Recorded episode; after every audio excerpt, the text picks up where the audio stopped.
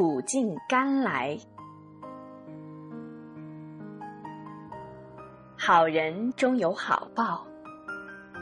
优素福在历尽牢狱的折磨之后，一次意想不到的机会，终于使他的不白之冤得到了昭雪，不仅重获新生，而且成为亡国的重臣。这个意想不到的机会来源于国王的一个怪梦。国王梦见有七头肥壮的黄牛。被另外七头瘦黄牛吃掉了，还梦见七穗饱满的麦粒和七穗干枯的麦粒。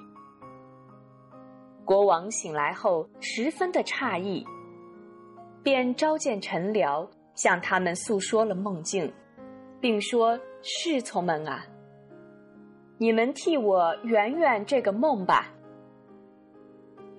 臣僚们无奈地说。这可是一个噩梦，但是我们不会圆梦。宫廷中正在议论纷纷，那个专为国王斟酒的青年猛然的想起了尤素福，便把他在狱中曾为两位难友圆梦，后来都得到了证实的情况禀告了国王。国王听了十分高兴。立即下令让斟酒的人到狱中去请教优素福。斟酒人向优素福致歉，说辜负了他的重托后，说明了来意。优素福听完他转述国王所做的梦之后，当即解释说：“请你转告国王，七头肥壮的黄牛和七穗儿饱满的麦粒。”预示着国家将连续七年大丰收，七头瘦黄牛和七穗干枯的麦粒，则象征着丰收以后连续七年的干旱。因此，在丰收之年要储粮备荒，切不可浪费挥霍。瘦牛吞食肥牛，是指丰年的储备将要用于度过饥荒，此后。国家将又出现风调雨顺、五谷丰登的大好年景。真酒人将优素福的圆梦禀告国王后，国王大喜，立即下令召见优素福。而优素福则向国王派去的使者明确表示不愿面见国王。请求国王先把自己含冤入狱的情况调查清楚，还自己以清白。国王对优素福的案情进行了调查审理，终于真相大白。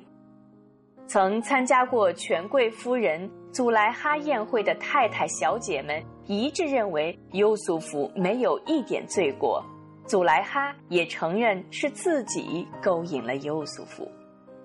至于为什么要反过来陷害优素福，他说：“这是因为要我的丈夫知道，在背地里我并没有不忠于他的行为，并且要人知道安拉不诱导不忠者的诡计。”自此，权贵夫人陷害优素福的真相终于大白于天下。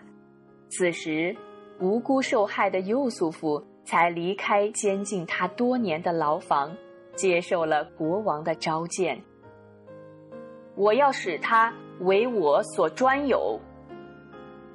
国王对优素福的知识、才干和能力十分赏识，他对优素福说：“你在我的御前确是有崇高品级的，是可以信任的人。”国王要委托优素福以重要职务，优素福请求国王任命他管理全国的粮库，国王满足了他的请求。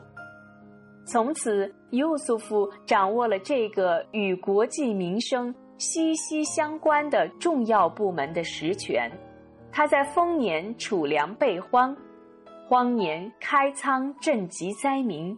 使埃及人民的生活，即使在灾荒之年，也有了充分的保障。